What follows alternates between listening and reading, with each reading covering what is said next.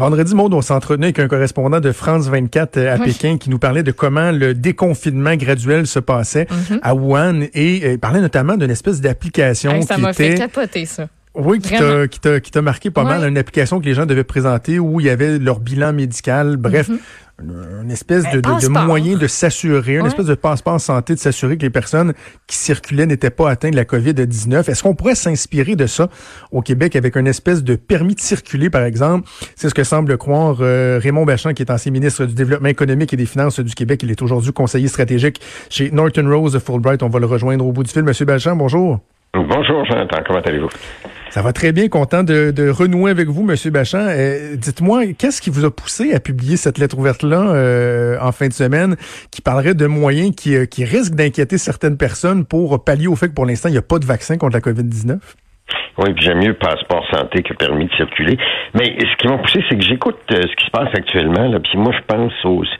euh, c'est beau la distanciation sociale, là, mais il y a des centaines de milliers de personnes qui travaillent dans des commerces, puis des milliers de petits entrepreneurs où ça peut pas exister la distanciation sociale. On pense à tous les, toutes les petites entreprises en santé, on pense aux restaurants, on pense aux coiffeurs. hein. Il y a plein, plein de choses. Ça veut dire qu'il n'y aura plus de sport, il n'y aura nulle part, il n'y aura plus de théâtre ou de spectacle ou de bar nulle part. Alors, là, toute notre stratégie, puis était bonne, là. C'est-à-dire, notre système de santé n'aura pas la capacité de traiter le monde. Regardez l'Italie, la France, il faut qu'on rentre à la maison puis qu'on fasse la distanciation sociale. Parfait. Moi, je pense au mois de septembre. Au mois de septembre, on est quoi? 8 millions et demi au Québec, là? Il y a peut-être 3, 4, 500 000 personnes, maximum, maximum, qui vont avoir euh, eu ce virus-là, puis s'en être sortis. Mais l'autre 8 millions, hein, puis ce maudit virus-là, excusez le langage, le problème, c'est que tu peux euh, la por- le porter sur toi avant d'avoir des symptômes, pendant 3, 4, 5, 7, 8 jours. Alors, qu'est-ce qu'on fait si on veut rouvrir la société? Ben, il y a deux mesures de sécurité dont on a besoin. Tu as besoin, comme travailleur, de savoir que là où tu travailles, tu es safe. Puis tes collègues de travail, il n'y a personne qui est porteur du virus. Puis comme client, le client ou le patient ou le, mais le client, il a, besoin, il a besoin de savoir que là où il est, non seulement les travailleurs, parfait, tu rentres chez Simons, tu dis, OK, tous les travailleurs chez Simons, je sais qu'ils ont, pas, ont été testés, puis que tous les clients qui rentrent là, ils ont aussi, ils sont safe. Puis, que, puis pense juste aux autobus, hein, aux autobus pour au métro. Ben oui. Alors, comment on s'en va avec ce type de virus-là si on veut pas? Là, on, on va rouvrir la société un petit peu pour protéger la capacité du système de santé. Mais on peut pas vivre comme ça pendant un an et demi. Puis moi, je veux pas qu'il y ait des centaines de millions de personnes là, qui s'en vont littéralement dans la pauvreté euh, parce qu'ils sont en chômage, puis ils vont continuer à l'être, puis les entrepreneurs qui vont perdre leur business. Alors, je dis, qu'est-ce qu'on peut faire? Aujourd'hui, il n'existe pas des tests, là, ils commencent à en avoir, là, mais massifs, là, mais il y en a en Corée. Ça prend 15 minutes. Puis ce qui m'a allumé, là, c'est quand j'ai vu Trump, là, à la Maison-Blanche, si tu veux le voir, euh, ben, tu passes un test, puis une demi-heure après, tu as le résultat. Puis là, tu as euh, t'as accès. Donc, ça existe. Ben, moi, mon idée, puis je vais m'avoir en septembre, en octobre, là, faisons pas comme les masques, on peut-tu en avoir 8 millions de tests?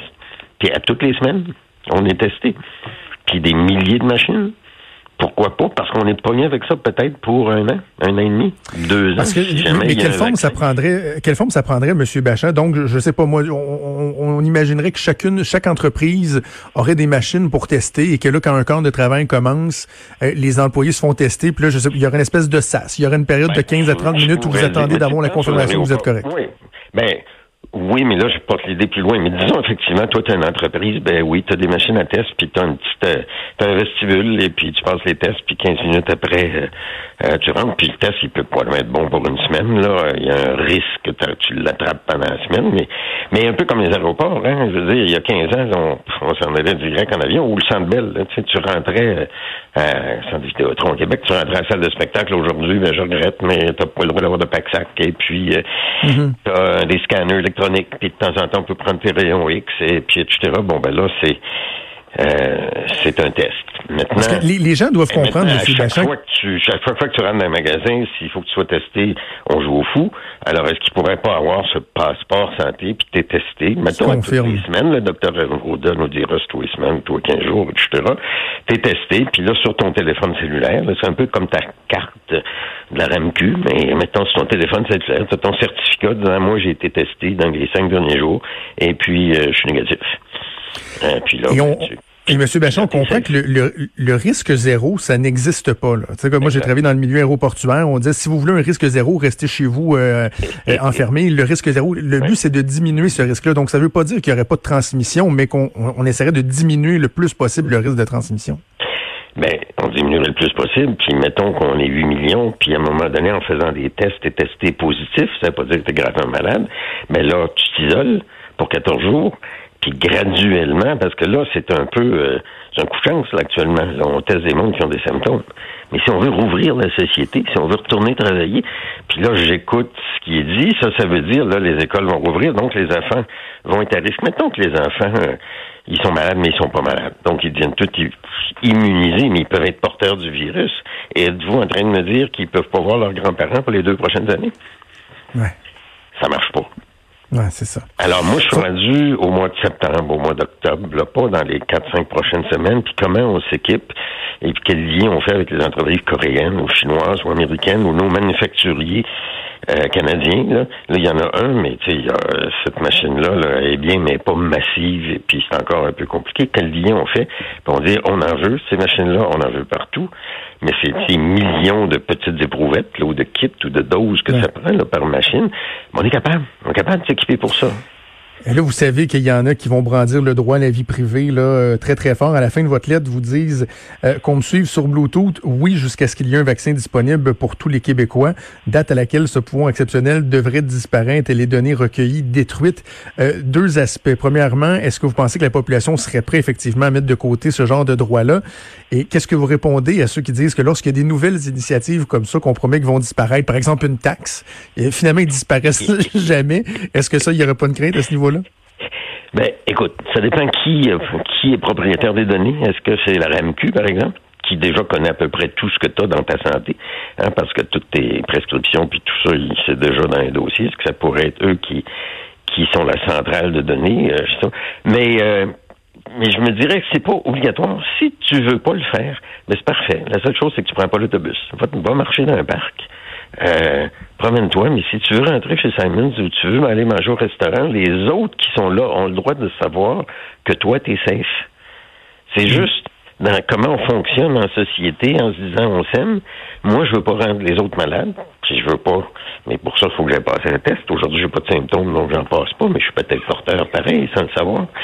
Euh, alors, c'est juste qu'on accepte de fonctionner, puis si ça vous fait friquer que quelqu'un soit capable de vous suivre, euh, ben, passez-les pas. Mais tu rentres pas dans l'usine, tu rentres pas dans le magasin, puis fais faire tes commissions par d'autres.